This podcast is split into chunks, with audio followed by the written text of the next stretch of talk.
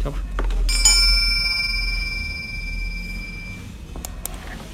好，呃，那个咱们开始啊，开始读。我，呃，因为这不是到隐公十一年嘛，这个这个隐公这个时代就结束了，结束呢就是这个一到这个政权交接的时候呢，事情就比较多啊，然后呢，呃，我们也应该适时的给 这个卢隐公做一个一个总结。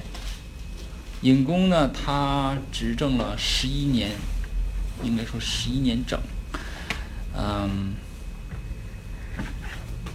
从十一年这个十年、十一年这个春秋记载来看呢，就是隐公，呃，执政这十年呢，鲁国呢有了很长足的发展。为什么呢？你看到十一年，这小国都来朝了，对吧？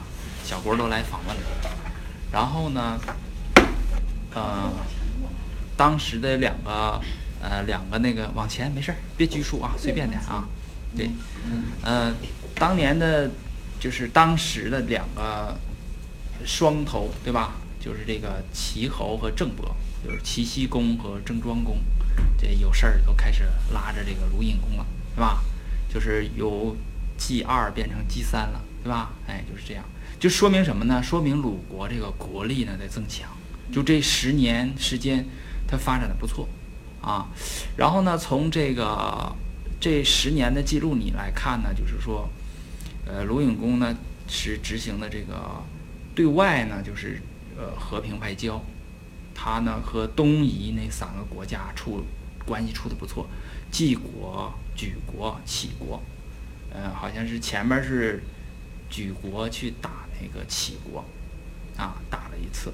打了一次呢，然后他就通过季和季国联姻，他把自己的闺女嫁到季国，然后呢和季国举国呢，呃，通过季季和举，呃，建立这个和平的这个关系，然后又把他们三个小国都调和好，就是，呃，举、起和季这三个东夷的这个小国，就是在齐国底下的那三个小国，就是我们可以看一下这个。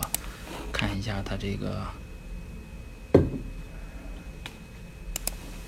地图，光这么讲吧，没有图呢。那个鲁哈，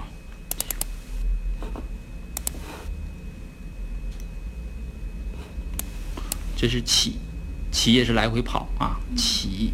然后呢，底下是这个举，在这儿举。啊举起，然后还有个季，在齐国的底下有个季，就是，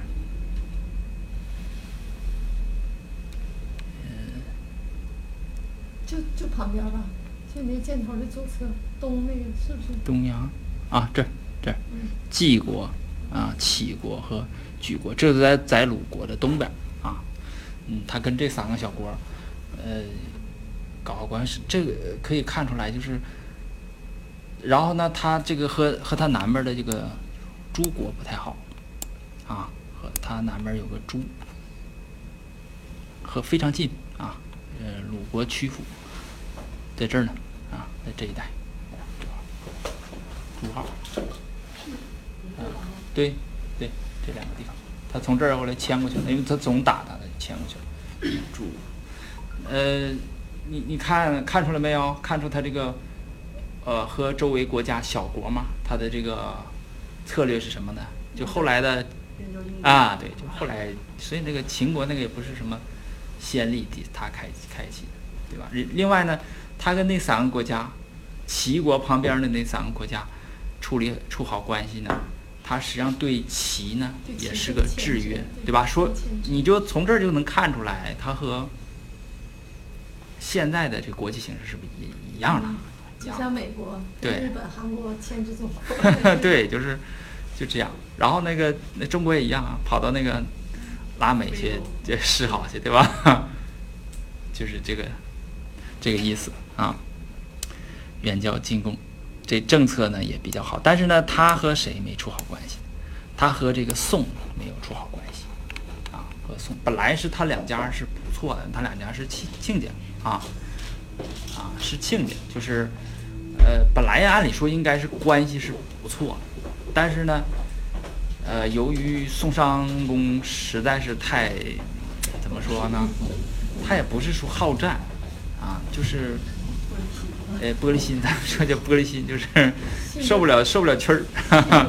啊，就是，呃，从这个我们看啊，就是说头十年我们也能大概的能看出来，就是这这些国家的这个文化，就是咱们说中国文化，中国文化，你实际上到里边来看呢，就是就就像我说，就跟一个那个麻绳一样，里边千丝万缕的，实际上每一个小国都不一样的，鲁国一个性格，齐国一个性格，对吧？然后郑，我说这还不是小国，是大国。宋国什么什么样，对吧？郑国什么样？魏国什么样？晋国什么样？啊，那个等接下来呢，楚啊、秦呐，马上就要入春秋了啊。晋现在已经入，晋现在正乱着呢，啊，正乱着呢。就是这个庞真和主，呃，狄啊，这个和树，他俩正在争呢啊。最后是庞真胜利了，永远都是庞真胜利。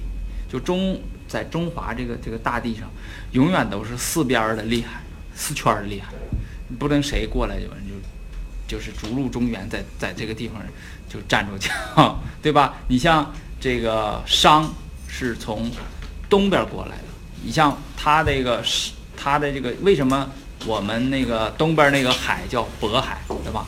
实际上就跟商文化有关，就是商起源的地方。周就是从西边来的，对不对？啊，就是这样，啊，楚呢是在南边，就反正都是四圈的厉害。你像后边后来的吴越，啊，后来边北边的燕还没出来呢，那燕燕国还没入春秋呢，那燕也厉害啊，反正就是四圈的厉害。最后是秦，啊，秦，秦那个入春秋的时候呢，他是在桓公说入春秋，入春秋的时候你们谁都想象不到，说这国家最后怎么能统一？天下呢刚出来跟一个不带点的小国还管闲事儿打一仗，结果还输了，就就这么个这么出来的啊。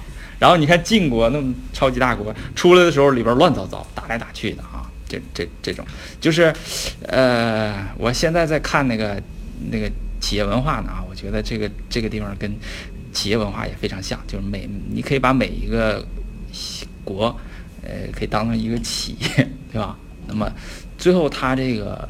立国和有这个发展啊，获得这个核心优势的，实际上还是文化啊，最后还是文化。就是秦国，你看它为什么能统一啊？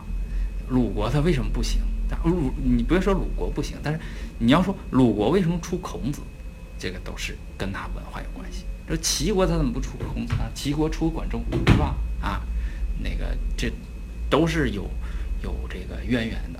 就是当时的这个这个形式呢，就是通过十年，我们大概能感觉出来，就是有感觉了啊。让你细说呢，可能说不太清楚，但是有感觉了。就是你一提正，一提宋，你就知道他大概是什么样的了，对吧？啊，就是这个事儿呢，哦，对你你就可以理解说，那个比方说宋襄公。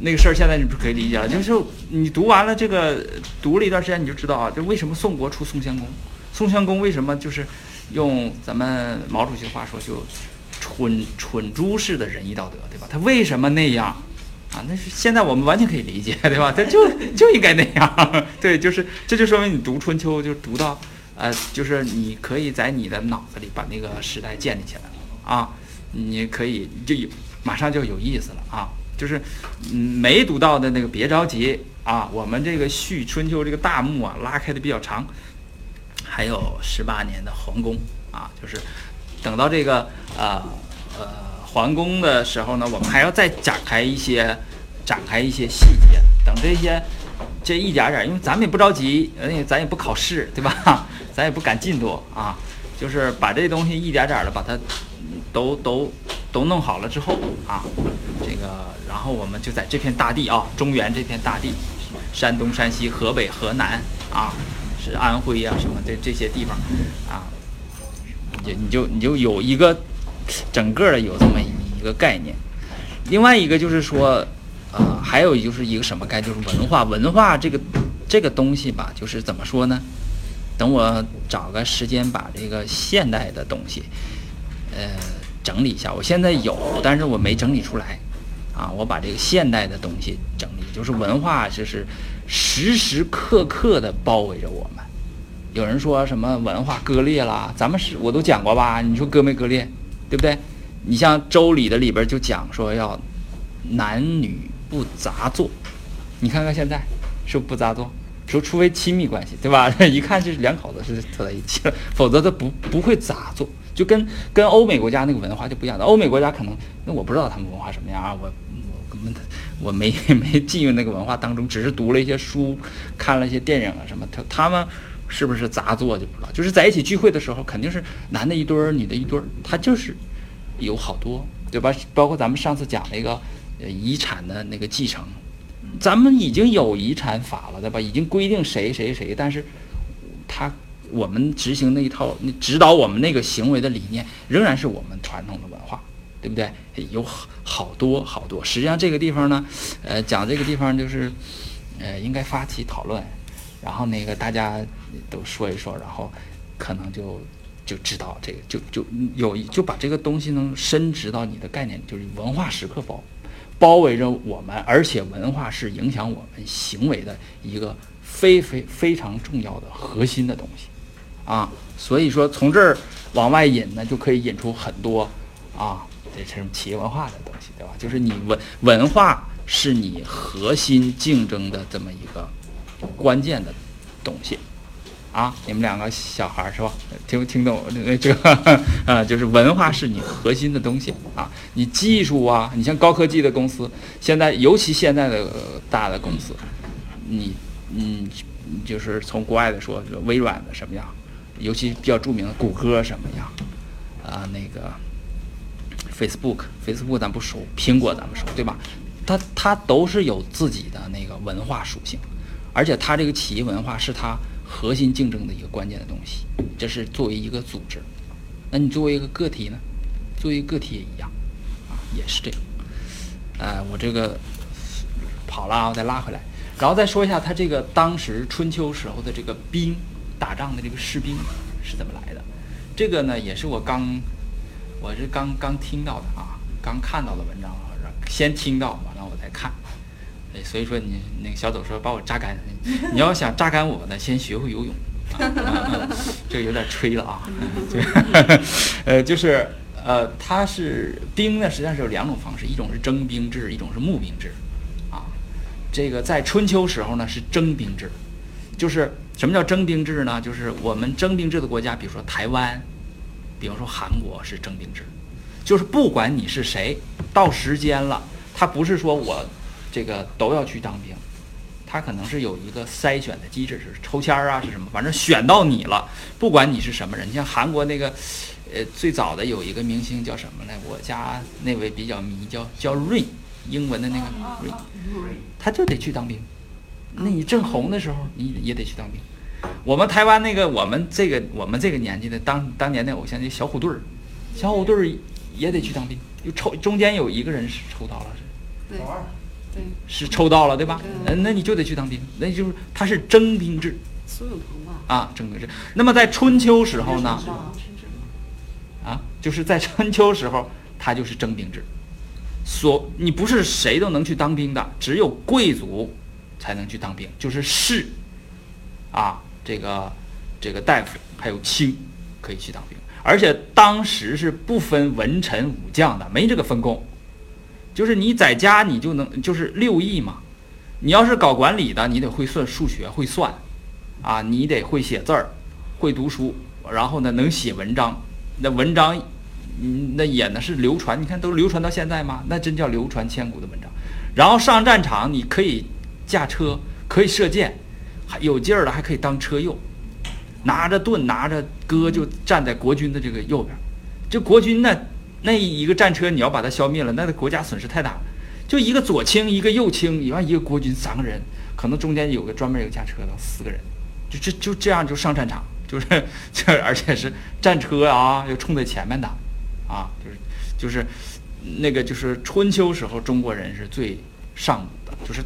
什么叫尚武？就是大家都练武，呃，以武为荣，说尚武嘛，对吧？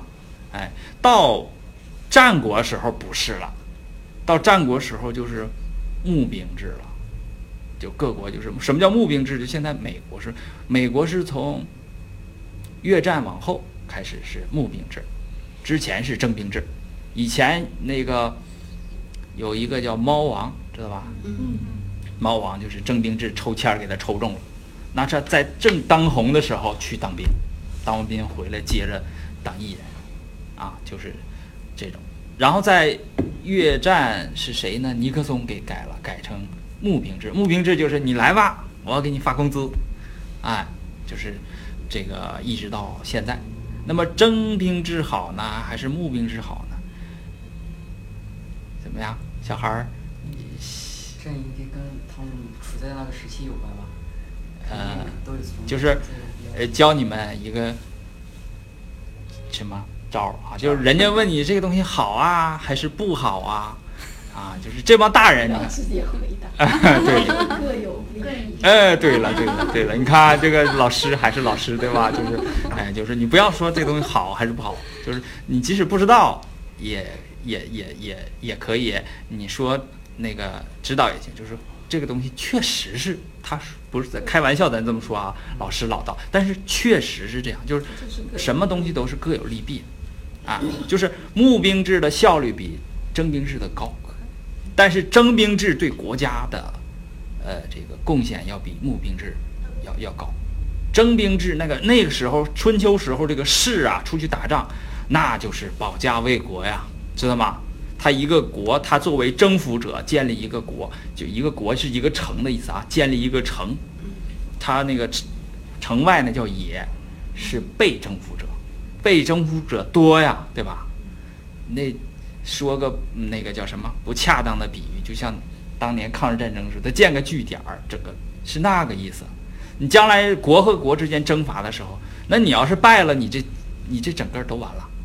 所以你想，你想他他出去打仗，他是真打，啊，保家卫国嘛，对吧？这这是就是从那个这个词就是从那个时候来的，保家卫国，就是就是这样。你像比如戎狄来入侵的时候，你要是保不住，那你整个都完了。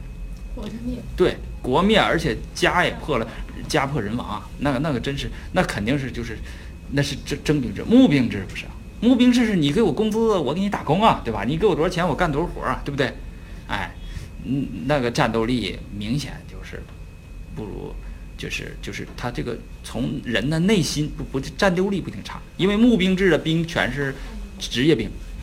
你征兵制的那个兵呢？你像《论语》里边写，你一定要教他三年。咱们也讲过，对吧？咱们讲过那个一定要教教三年，然后呃，就是在外边用田猎的方式，然后再再再进到三年之后才能进到这个国都里边镇旅，就是阅兵，然后然后才能出去打仗，对吧？哎，那这个也这个为什么呃就是没有募兵呢？春秋的时候是什么？就是呃农业它需要的这个人人对人的依赖性比较强，你去当兵呢不行，你还得从事生产，啊，它没法没法分工，形成不了这个分工，啊，但是以以后可以，以后这个呃中国这个兵呢，也就基本上也是两种，征兵制和募兵制起不同的名。那个我看看一个那个前一段看那个大明一五六六吧，那个那个那它叫会明朝叫会所制，实际上也是什么募兵制，就是当时朱元璋说我有什么百万雄雄兵，但是我不费老百姓一粒粮食，为什么呢？我给他划块地。他们平时就在这种地，然后就是 对，就是实际上实际上他 还是那种职业职业兵啊，就是职业军啊，就不是那种志愿不是志愿兵啊。这这我也不是太懂啊，我这说的也不一定就是名词不一定对，但意思我说的应该是对的啊，名词不一定对，就是什么志愿兵是怎么定义的，什么职业兵怎么定义的。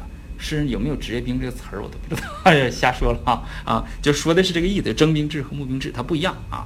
那么春秋时候人是尚武的，到战国的时候就一开始开始往下走啊，一点点往下走啊。到宋朝的时候不是老说宋朝弱吗？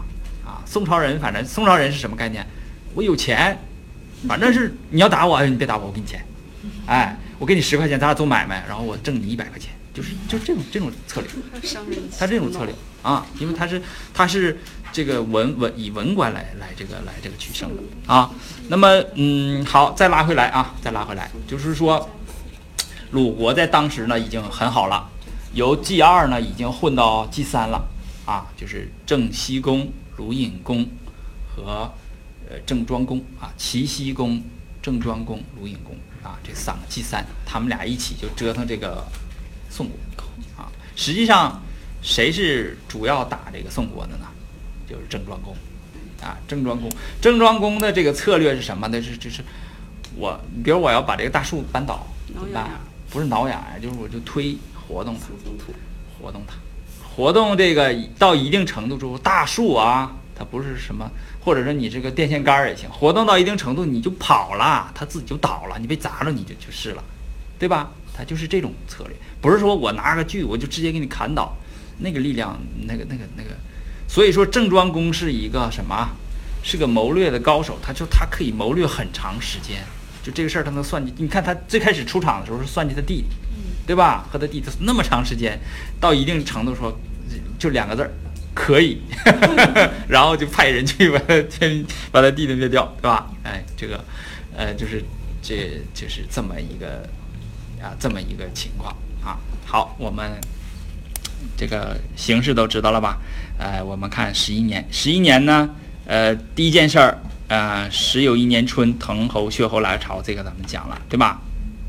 两个小国就是在这个底下，滕、薛啊，就两个小国挨着的啊，呃，来朝见。咱们现在也是哈、现在也是，就是当你是弱国小国的时候，你看谁强，那你就得跟谁搞好关系啊，去去朝见。当时叫朝见，现在就叫友好访问，是吧？是是一一个一个意思。你看前一阵儿那个，呃，那个叫什么，老跟中国不太对付，那个叫昂山素季，就是缅甸那个？那不也来跟习总谈嘛，是吧？那个谁最好？就上次说那个杜特尔特，对，马上就来，哎，然后马上去去俄罗斯，对吧？去去美国嗯，了。对，去美国，对他就是，对，这就是你弱国，你小企业，你你应该做的事情，对吧？哎，对你应该做的事情，你就不要像那个这个这个朝鲜就不走这条路。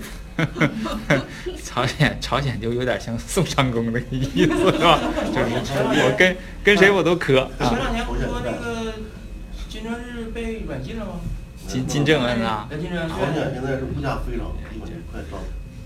就是反正呃，我觉得我我要是呃提提决策的话，我就会提这个郑庄公，就你不停弄的，每年一打就行，每年一折腾，时间长的就自己就倒了，啊，那这样啊。我我呢就是这书读的多啊，你出主意我能出，但是让我做，我我我我就不行了啊，这这叫秀才，秀才遇着兵啊，不行了。需要武将。这个是你看这个事儿是谁出场呢？实际上这个事儿，这个事儿的主角是谁呀、公子辉啊，公子辉，就是公子辉呢是两次出兵是没经过鲁鲁隐公，鲁隐公对外是和友和和平友好，对内呢是也是和平友好，就是叫什么叫无为而治，就是你要让我决定事儿呢，我会有决定。你听就听，你不听呢，可能他会觉得是啊，我的德行，就按他的思维啊，就我的德行不够啊，没有没有影响到你 啊，我自己可能还关上门反思一下。这这这，他人人呢比较厚道，而且呢对对待他的叔叔啊，对待这个就周围的人，可能应该是非常好，就是他是有很有人格魅力的，德才兼备，还有人格魅力啊，而且就是呃对弟弟也非常好啊。然后再讲，但是，哎呀，这叫什么叫什么？就我我欲将什么将心与明月是吧？就是，嗯，对，就这样。嗯，这个是这个事儿啊，就是这个公子辉啊，两次，然后这个这个时候呢，应该是就是尹公对他已经很信任了，就两人越走越近，应该是很好了啊，就是可以啥叫两个人走得近呢？就是两个人可以说一些。呃，就是平时正常人之间不能说的那些话，啊，然后他就找他去说了，一说出事儿了哈。然后这个是呃后后。这这事儿也讲完了哈，案件伤人啊，案件伤人呢，实际上就是说，呃，我上次没讲到点儿上啊，但我这把这个事儿讲了，讲战车对吧？光光讲那战车了，呃，实际上我们有两点，我在那个总结里写了，就是你作为领导的话，你怎么能避免这种团队之间的这种矛盾？就是你等。呃，就是咱上次分析，就是尹考叔和子都，就公孙鄂之间，他俩绝对不是因为一个车动了杀心，一个车绝对不会动杀心，就是他俩一定是长期的就就有底火，就有底火，然后就是一点儿一点儿的就这个动了杀心，然后当他攻上城的时候，他在背后自己人呐在背后射一箭给射死了，射死了那个郑庄公就非常难办，你没法秉公处理，你想你的左膀和右臂打起来。左胳膊给右膊右胳膊砍掉了，你不能回头再把你没手了也，对吧？完了你再把这个右胳膊砍掉，这不行啊。所以他他他没办法，只好采取那么一个叫咱们说啼笑皆非那么个办法来解决。说你们多少人出一只猪，多少人出一只鸡，咱们一起在这儿诅咒他啊，对吧？啊，然后这个就是你你你你你作为一个团队的主导者，你一定要及时的让大家沟通啊。呃，让及时的，就是使这个沟通顺畅，不能出现这种事情，自己人内讧，对吧？这这对他损失非常大。尹考叔那多能打呀，对吧？嗯。然后，这不是损失一个尹考叔的问题，底下人可能会，这个团队就容易散掉了，散确实是散掉了啊。在郑庄公死了之后的整个整整个郑国就完蛋了啊。本来他是很好的啊。和齐国，他你你看齐国就不是，齐国就是一代国君接着一代国君，一起把他往上推。那个齐呃齐桓不是一下子就称霸了，就前面有两代国君，一直是有一个专门给他做脏活，有一个给他往前推。你像齐僖公就是往前推，就是呃非常好，他跑到瓦屋那个地方蒙那个那个那个蒙氏开会，对吧？就是那就是就挨着郑庄公，这姿态已经很低了啊，就是就是这种他以德服人的这种，嗯，这是。然后作为我们个人来讲，你作为郑庄公，你站在郑庄公的角度说，你不要让团队里边矛盾太大，你就去沟通，让大家做沟通，啊，不能俩人压着底火，越来越来越来越严重，最后俩人崩，啊，那你那你这个郑庄公，你就你就有责任，对吧？那作为我们个人来讲呢，你也得防着点儿，啊，防着点儿就是别人会不会有案件伤你，啊，你你你们小孩有这概念吗？没这概念啊，没没没没被案件没挨过案件的啊，没挨过就知道了啊。就将来在职场里边是会有这样的事情的啊，就是你你要你要为什么？你看在《论语》里边啊，《论语》里边呃，我这这个脑袋记记不住，就呃孔子讲这个孟之反，呃鲁国出去打仗呢，呃打打输了要往城里边跑，孟之反殿后，啊非常勇武啊，这个殿殿殿后，这个呃。功劳很大，但是你看孟之反说什么？孟之反说：“不是我勇敢，是我的马跑得慢，是我跑得慢。”其实大家都知道他是勇敢殿后嘛，对吧？他为什么这么谦虚？你谦虚的有点过头了嘛？你做的是好事嘛？你在殿后保卫大家的安全，对不对？那我他为什么那么谦虚啊？那你看到这个颍考书这个事情，你就知道为什么谦虚。谦虚不是使人进步。骄傲使人落，不是这个概念。谦虚是保你的命啊，知道吗？啊，你看有什么事情可以让人动杀心？一个什么夺夺妻之恨，对吧？你抢了我的钱，那么？杀父之仇。还有一个就是嫉妒。你看《三国演义》里不也讲吗？《三国演义》那个那个那个那个既生瑜，何生亮，对吧？他为什么要杀他呀？盟友啊，对吧？啊，他为什么？当然那段历史是假的了，但是人性是真的。历史是假的，人性因为大家都信呢，就因为人性是真的。就嫉妒是可以动杀心的，就能动杀心的，就是这么几件事儿啊。钱这个事儿好像还不会动杀心，赌博嘛，你没看谁输了然后杀人不会，赌博出出盗贼是吧？奸情再出人命是吧？啊，这个这个这个爱情会会会会杀会杀人啊，会杀人会动杀心的啊，就是这个事儿你这都是人性啊，这都人性比较比较简单的，就是这这种。嗯，好，这个这个事儿过去。嗯，这个这个比较好，我觉得这个比较好啊。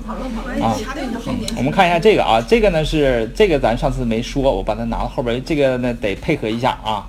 这个呢，这个是说什么事儿呢？就是，呃，呃，周桓王和郑庄公他俩换地，就是我我给你一大块地，啊，一大堆地，然后你给我一大堆地，就是俩人换一下。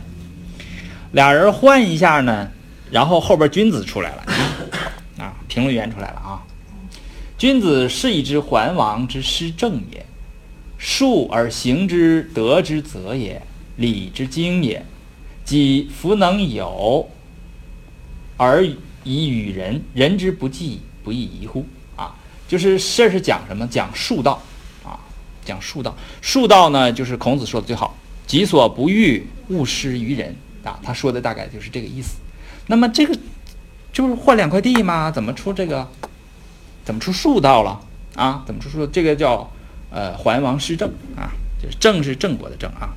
然后呢，就是怎么办呢？小小小小走，你给念，我都注音了啊，我都注音了。你那不有那么材料吗？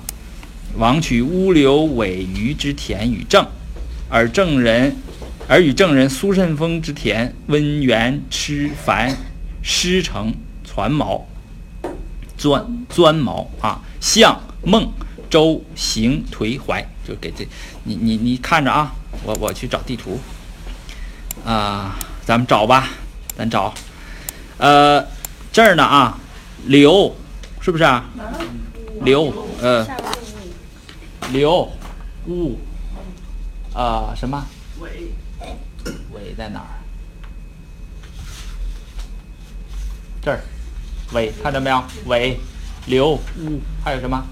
鱼鱼下鱼应该在上面，这儿吧。哦，鱼、尾、刘、乌，这是郑国的地啊，这是郑国的地。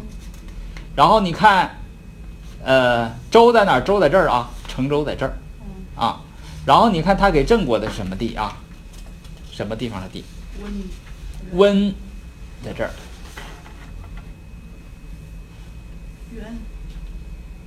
哪个原？呃原野的原原，温原是吧？是。赤凡。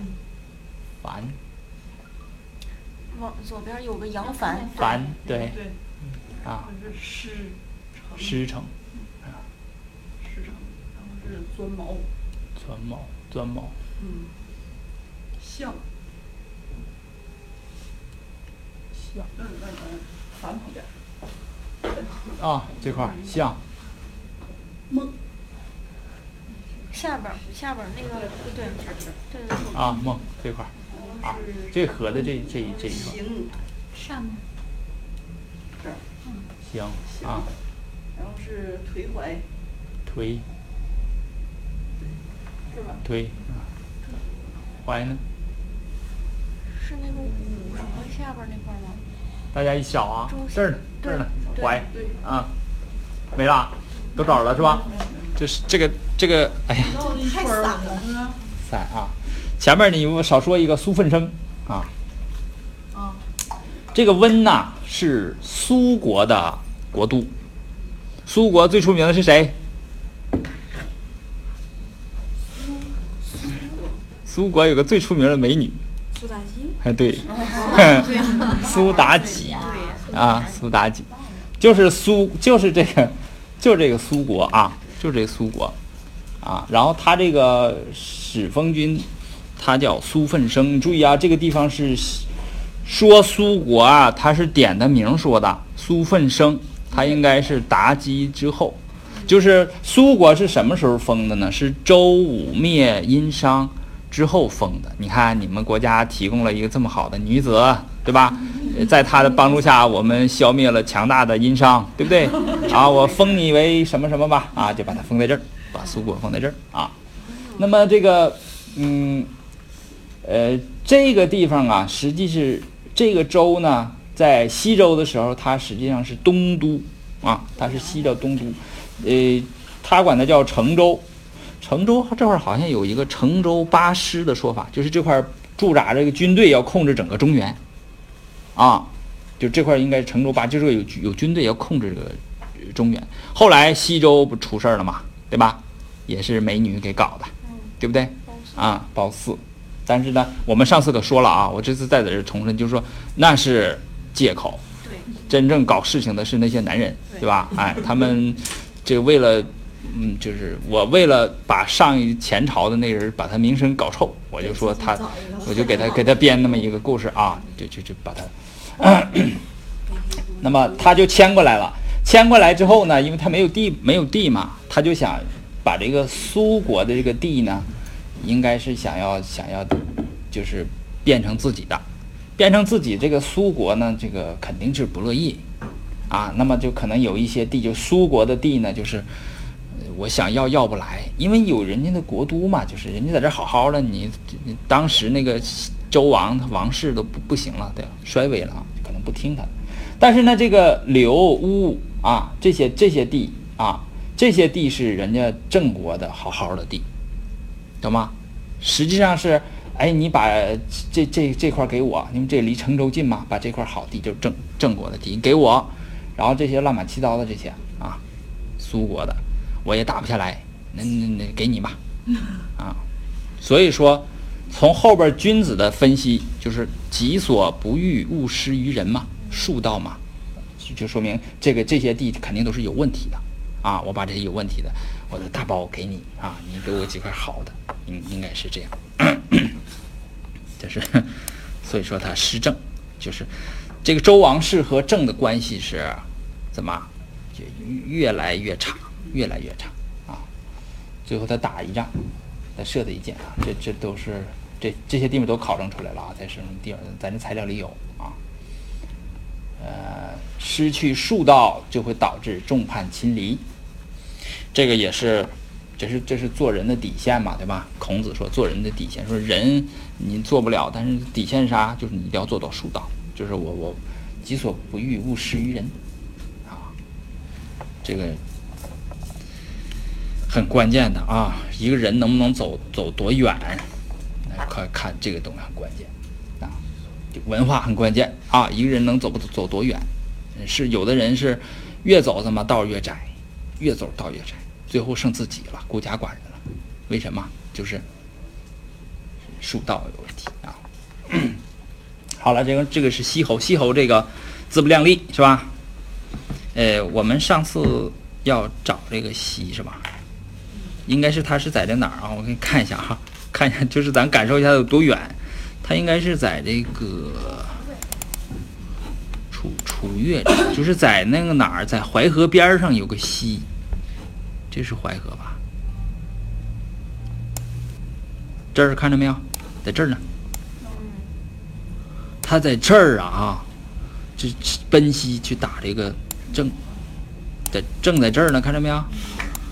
这么老远一个小国过去打郑国，郑国当时还是大国。就你们能想象说的那个金正恩去打美国去了，跑到美国边境跟美国打一仗啊，然后美国给他一顿打，他就跑回去了啊，就是，然后是不是就是就作死是吧？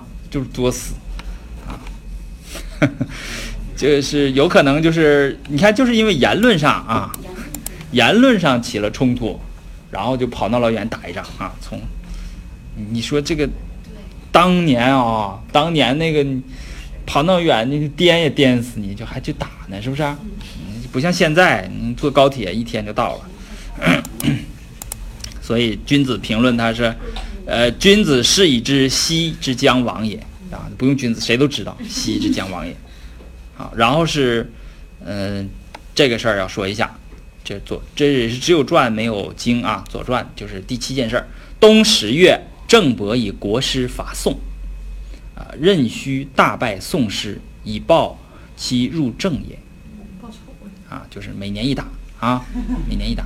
郑伯每年一打，这次呢是带着国国啊，带着这个周王室的力量啊，就是肯定是打着周王的旗号啊。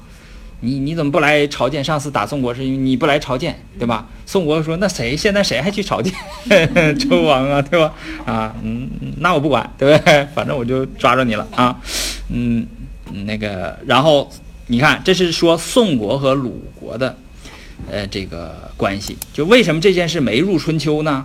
就是我们这块要要清楚，有有人最最早就提出，现在应该这个问题应该解决，就是说这是不是都是鲁国的历史啊？没有别的国家的事儿啊？不是，啊不是，他们之间怎么写历史？这个什么原则呢？就是告不告的事儿啊，是吧？宋不告命，故不书，就是宋不来告诉我，所以这件事我不往春秋里写，我不给你往历史上写，呃，怎么说呢？凡诸侯有命，告则书，不告则否，或者是匹。师出脏匹，就是出师，军队出去顺不顺利，亦如之。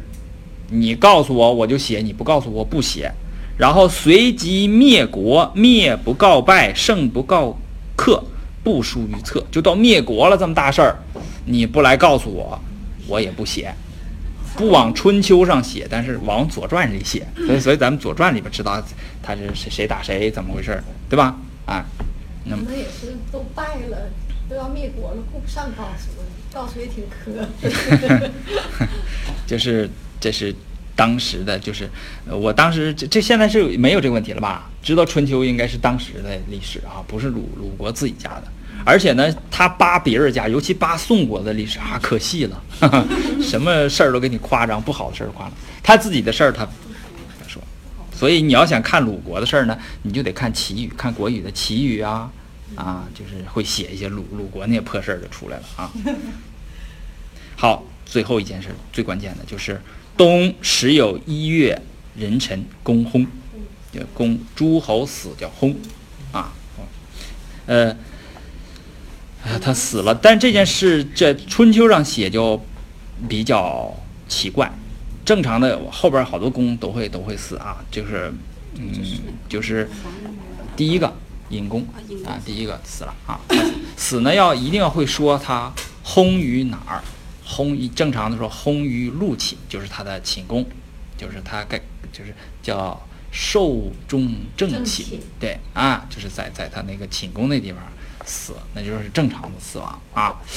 他这个没写地方就是，啊、对，然后呢也没书葬，一般都会写哪年哪天哪日就葬我军什么什么，也没书葬，就是他是不是按照国君的那个那个丧葬，就是草草草草的就掩埋了啊。好，我们看一下这个事件，这个事件比较大，呃，《左传》写的呢是比较简单啊，然后我们再分析它的来龙去脉啊。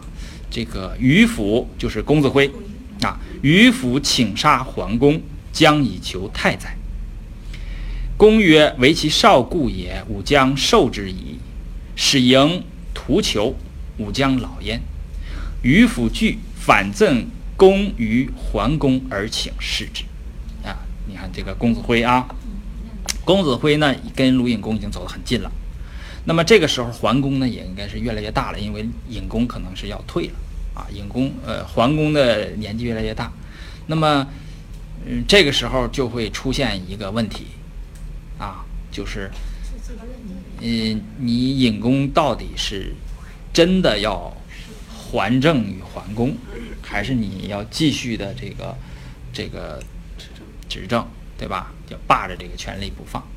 啊，那这就是这人性的最隐秘的那那一层了啊，人心里边最隐秘的一层了啊，这是你当时是看不出来也猜不出来的。那么这个于府就压一把，于府就找到这个桓公，呃，找尹公说，我去把那个太子杀掉，对吧？将来你给我一个官儿叫太宰，就是这个鲁国是没有太宰这个官儿的啊，就是最大的官儿。啊，他还没要求说我执政，就是我你你给我这个，然后尹公这个人很厚道，尹公说这样呢，我是因为因为他小嘛，我执政是因为他小，我是真心的想把这个政还，呃政权还给这个这个桓公啊，然后呢，嗯，你看你这个你这个人这么好哈，为了我敢敢杀人，对不对？那你对我可是真心好，那你这样，你去。给我修一个图丘，图丘好像在泰安那个地方，泰山前面那个地方吧，就是，呃，在泰山前面是后边，反正一个比较好这儿，看着，这个是这，这个，你看啊，这个地方呃，有山有水，是不是啊？哎，有山有水，这个地方应该是比较不错的。凉水夹着一个一个一个应该夹凉水夹着山，应该是这么个地方啊，风水的宝地啊，在那儿养养老，你给我在那儿修一修，我在那儿养老。这个啊，这个于府惧，公子辉就害怕了，因为他先亮了底牌。嗯，然后呢，尹公实际上也给他亮底牌了，但是他不觉得这是卢尹公给他亮底牌，他会想说这是先把我稳住啊，完了就得要下手，那我怎么办？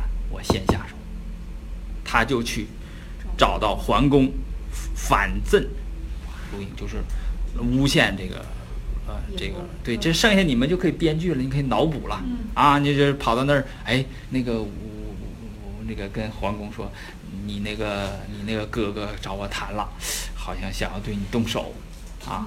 然后呢，我觉得他这个人不地道啊，太太伪君子了啊。然后那个你看这样怎么样？我替你把他脏活我干是吧？脏活累活我干，然后我替你把他那个杀掉啊，就这样。桓公呢？呃，对，桓公他俩他俩应该是桓公应该就是他俩一起就密谋就是这个事情啊。尹公呢厚道不知道啊，然后看怎么死的啊。公之为公子也，与郑人战于胡壤，止焉。就是鲁隐公在做公子的时候呢，和郑国人打仗，在胡壤那个地方打，结果被抓住了啊，被打败被抓住了。然后郑人求诸隐士，就是把他求到一个隐士那个大夫，就是郑国那个大夫那个地方，然后他入隐士，而助其主中巫啊，就是隐他贿赂这个隐士，然后呢就是去这个这个祈祷吧，就是呃祭祀于这个就是隐士他家有有一个有一个神叫中巫，就是每一个家都有一个神。咱们这个春秋里有意思啊，就是后边儿还专门有一个神就降落到人间了啊。完了，那个周王还问那个 那那就是个神呢，我也不知道那个神是怎么怎么降的。然后后边有一套理论，咱咱讲到那儿的时候再说，我不不先讲啊。嗯，就真有神下来啊，这中巫啊，然后呢，遂于隐士归而立其主。然后这个尹公嘛，我们刚才说他有人格魅力，对不对？他德才兼备。然后呢，这个隐士这个大夫呢，就觉得尹公这个哎，这个这个人真是很好。然后他就把这个隐士策反了，他就和隐士一起回来了，带着隐士一起回到了这个鲁国，然后就立这个中巫为神主，他就哎就这个神保佑我了，对吧？啊，然后十一月，啊，公祭中巫啊，斋于社府，管于韦韦氏，就是呃这个。呃鲁隐公啊，就是每年可能到十一月，他要去祭一下这个中巫这个神，然后他就到到哪儿呢？到这个韦氏，就是就是当时的一个一个大夫吧，到他家，他负责接待鲁隐公，到他家去。然后壬辰这个日子呢，就是于府使贼弑公于韦氏，立桓公，啊。但是这个事儿呢，你看你你被被杀了嘛，就他得得找人顶雷，对吧？顶包，背黑锅，而逃韦氏有死者。就肯定得韦氏得死人，韦氏呢就比较倒霉，本来接待这个大领导挺好的事儿啊，然后大领导死在手里了啊，这个你然后自己家人还得还得出出出出人顶顶包啊，就然后后边是不书葬，不成丧也，他没写葬，说葬我军什么什么，葬我小军什么没有，就是不成，就是没按照国君的这个这个礼制来葬这个尹公啊，所以就是说，真正杀死尹公的就是公子辉和桓公。所以桓公呢，就有一个弑兄的这么一个罪名啊。这个你看《公羊传》《谷梁传》就说弑兄啊。那弑兄谁引起的呢？弑兄就是啊，《公羊传》《谷梁传》这就说那是尹公引起的。实际上我觉得就是尹公他爸引起的啊。惠惠公就是他爸作孽，他这个儿子就是是受受受受这个牵连，对吧？就是这么个这么个。事件，这是一个，就到这儿啊，这个尹公就截止了，再往后就是桓公了啊，再往后就桓公。然后这个事儿呢是是这么个事儿啊，就是说，呃，我们呢也应该也应该这个呃发起个这个讨论哈，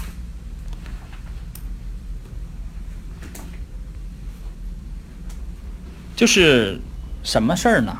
就是啊、我们咱们这个呃中国这个历史啊，就是嗯有一个死结，就是第一个死结就是死结是什么？就是这个政权在交接的过程是没办法，总是伴随着这种杀戮，而且这种杀戮呢都是血亲之间的杀戮，要么是亲兄弟，要么是父子，反正这 这种这种这种这种交接，这就是杀一通啊。嗯，这个呢可以归结为是什么呢？是就什么集权呐、是什么？反正这个这个我也说不清楚啊，我我没这个没这么高的水平，说把这个事儿这个 说清楚，因为两千多年一直没解决，一直没解决啊。到后来共共和国好了，是吧？共和国咱们没有这个事了。呃，嗯，然后呢，就是这个还有一个死结，就是这个呃新呃新君上来了，年纪小啊，前一代的这个先君呢，给他规定了一个什么摄政王或者是辅政王啊，辅政这个大臣。那么这个新君和这个辅政和摄政也是个死结。你往后看啊，好多例子，例子太多了。你包括《三国演义》前面讲那些例子不都是吗？对吧？呃，你真正历史上写的就是这个，你看唐太宗，啊、交交代那个辅政大臣是长孙，对吧？褚遂良，是吧？然后呢是高宗，高宗那不就借着武则天的力量，就不就就只是武则天借着高宗的地方，就把长孙无忌和褚遂良灭掉了，对吧？你到最近的清朝，你比如说那个，呃，多尔衮呢是死的好，新军没等对鳌拜就是鳌拜就是被康熙就是干掉了，对吧？就是他死结，他俩一定要死磕。你包括前面好的比较好的那个，呃，明朝那个张居正，那不都是吗？就是你那个新军起来和这个辅政，他俩这这个辅政不好当，就没有像周公那样。周公甚至我怀疑那都是是不是后人编的呀？啊，没没有那样的，嗯，没有那样，就是他一定是他要要要要死结，他俩一定一定，所以说这是最早的这个，就尹公这个时候是最早，就是这摄贡、摄政和这个新君之，就你是好的，你保证不了，你尹公是好的，你保证不了桓公是好，你桓公是好的，你保证不了尹公是，你到晋国你就知道了，那他就害他这个儿子，亲儿子啊，就是一直这个什么，这不叫圣旨了，一纸命令叫命啊，你就得去死自杀，要不那那那你怎么着，对吧？嗯，就是这个这个这个这个就是这政权交接啊，这怎么怎怎么怎么，然后还有嫡庶之争，反正就是这个这个里边太复杂了啊，太复杂了。呃，这是什么呢？这是这个死结在这儿。然后实际上我们这个读这段历史呢，我觉得就是，呃，这尹公我觉得就差一点儿了啊，他差一点儿就成周公了，他他还是这个呃怎么说？呃，我们说有人格魅力，然后德才兼备，但是他用人这个地方好像都要值得讨论，是吧？要值得讨论。那个啊、我们怎么说？呃，坏人不能当，是不是啊？小同学是吧？坏人咱们不能当，好人呢？好人不好当，不好当。好人是需要智慧的，你当不好，你看尹考叔，在人背后用箭射死了，对不对？你看卢隐公，国家发展的那么好，都已经到 G 三了，对吧？然后这个人这么有德行，他他叔叔死的时候，他还觉得很很很有歉意，说你当年这个这这年初的时候，叔叔劝我不要去打猎，对吧？啊，还我还把他惹了一口气儿，他那口气怄气，结果是吧？怄气怄死了，是吧？啊，死的时候还葬的时候加一等，是吧？就是很这个人有亲孝，对不对啊？那你看最后还就在最高权力这个地方，就最高权力那个你一点儿都不能差，你一点儿都不能差，一定要非常敏感，对不对？你像当时毛主席呃火车走到那个地方，火车停了，说前面有什么什么事儿，立刻就换火车，立刻不坐，立刻就是跑上那个上海那个南京军区吧，许世友是吧？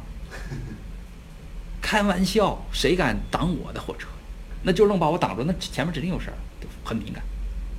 你这有这种智慧，就说明我们那个有这种智慧。这尹公可没有，他没没有智慧不够，智慧不够就不要去驾驭权，那个和你智慧不相当的权利很危险。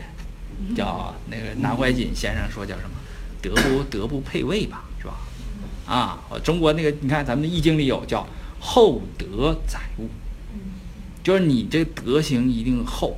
智慧一定要厚，啊，你才能，就像比如说一一个船一样，你得有载重的，你非得要载那个比你载重量大的东西，那你这你不翻船，你等啥呢？对吧？所以说就是在这儿，而这叫问题是说回来了，小小同学就问我，那好人不好当，怎么当啊？怎么当？那么儒家，儒家的经典，尤其是先秦的啊，就是。你到汉朝往后的就不是啊，那他他玩的他不讲权谋，是儒家是讲权谋的，啊，儒家是不管不解决你这个终极问题的，道和佛是解决你终极问题的，啊，但是儒家不是，儒家就我入世，我要是全是权谋啊，全是权谋就好人坏人我不当，好人我能当，那么他有什么样的这个这个？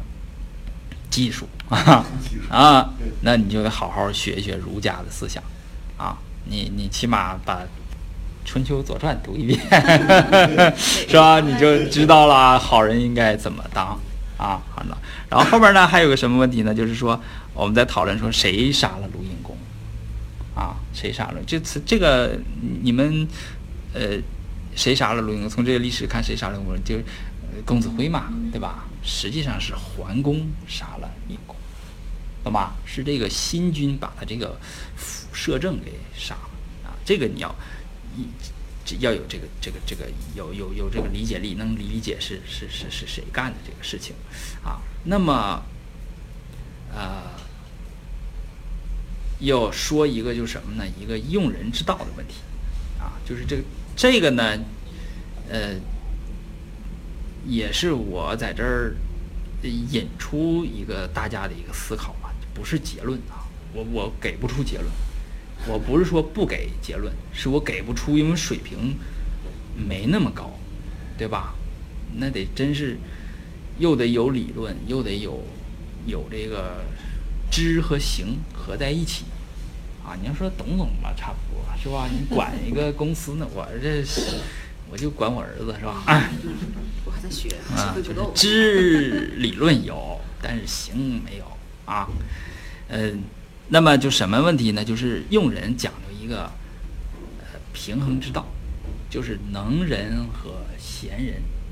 就你用人，不是说我都用好人啊，都是好人，都厚道，都那个能干，踏实肯干的。呃，咱们最早讲说。为什么那个朱湾登陆吧？还记不记得有有一集讲朱湾登，就是讲为什么宋国，就是宋宣公，这个传位的时候，都是好人。你看那里哪有坏人？然后就被郑国利用了吧？你看你还还还一还二还元还二的时候就出事儿了嘛？就郑国就大乱，对吧？就为什么一帮好人他就 办出一件蠢事儿来？是不是咱讲过这个事儿？对吧？啊，那么这个就是那时候就说我这个组织里需要一个坏蛋。啊，就没人当坏蛋，那你就领导你自己当坏蛋，就肯尼迪，我自己当坏蛋，啊，就是你一一定是有这个。那么咱们传统文化里边说的就更玄了，叫阴阳要平衡，是吧？啊，那个阴阳平衡翻译过来呢，就是，呃，可能你们没法翻译，但是我觉得有这个啊，就美国有一个叫做呃，checks and balances，啊，就是。这咱们翻成三权分立是吧？啊，checks and balance 那个那个英英文的那个没来哈，就是呃，实际上就是制约和制衡的这个意思。就能人贤人啊，也就是我举个例子吧，就是呃，什么叫能人呢？能人就是公子辉这样的人，就是公子辉，能给你摆平事儿，你有事儿出去就能给你摆平，能给你攫取到最大的利益。那你当然需要这样人了。你一个公司也好，你一个团队也好，当然得有人能办事儿了。闲人是什么？闲人就像魏征那样的人，你让他领兵，他领不了兵；你让他办事儿，他办不了事儿。但是就一条，我就正，还那个，我在这儿叫什么？国有正臣不亡其国，家有正子不亡其家。我在这儿立着，他没危险。好不一定能发展上去，好要看靠那个公子辉的，对吧？但是危险是他可以避免的。这个闲人就是真正是圣贤的贤啊，他是那种闲人，就真是没事儿的闲的那，他没事儿，他他就是看着你，不你你让你远离危险啊，远离危险，一个。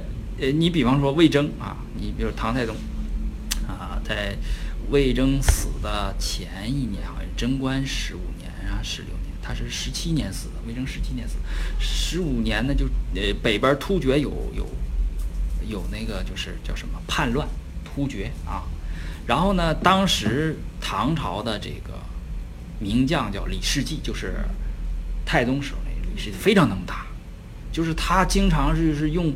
什么八千人就把人几万人就给灭了，就是 这么能打的一个名将。李世基说：“那你你派给我给我人派我去，我把他灭了吧。”完那个呃那个太宗说：“问问问问问这个魏征的意见。”魏征的正啊，儒家的对吧？跟我一样，就是你不能打仗，打仗要死人，死谁家人呐，对吧？老百姓劳民伤财的，你像汉武帝穷兵黩武，给国家搞得这这说这一套，就把这个。李世继给这个这个压下去了啊！太宗说：“那行，那别别打啊！”然后就没打，没打之后呢，这个魏征就死了啊！年纪大了嘛就死。完了死后没几年，这突厥又起来了。完了，唐太宗说：“李世继，你去把他灭了啊！”李世继就去把他灭了。李世继就说：“那你早干啥了？当时你那个那个那个呃魏征说的时候，你你为什么你你你那个？”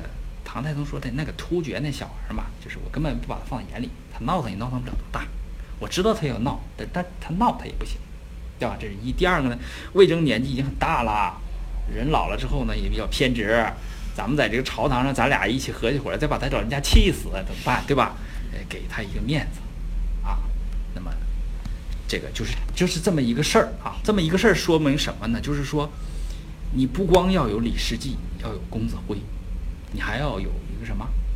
有一个正臣，就这个正臣，就比如说我那个，我那个喜马拉雅里边有一个讲讲过一个讲过一对儿，就是这个用人的例子是谁呢？是后边的玄宗，呃，张九龄是贤人，然后呢，这个李林甫是能人，对吧？那个那个那个安禄山呢是坏蛋，对吧？是敌人，那么他就把张九龄推掉。推倒了这个多米诺骨牌，第一个就倒了。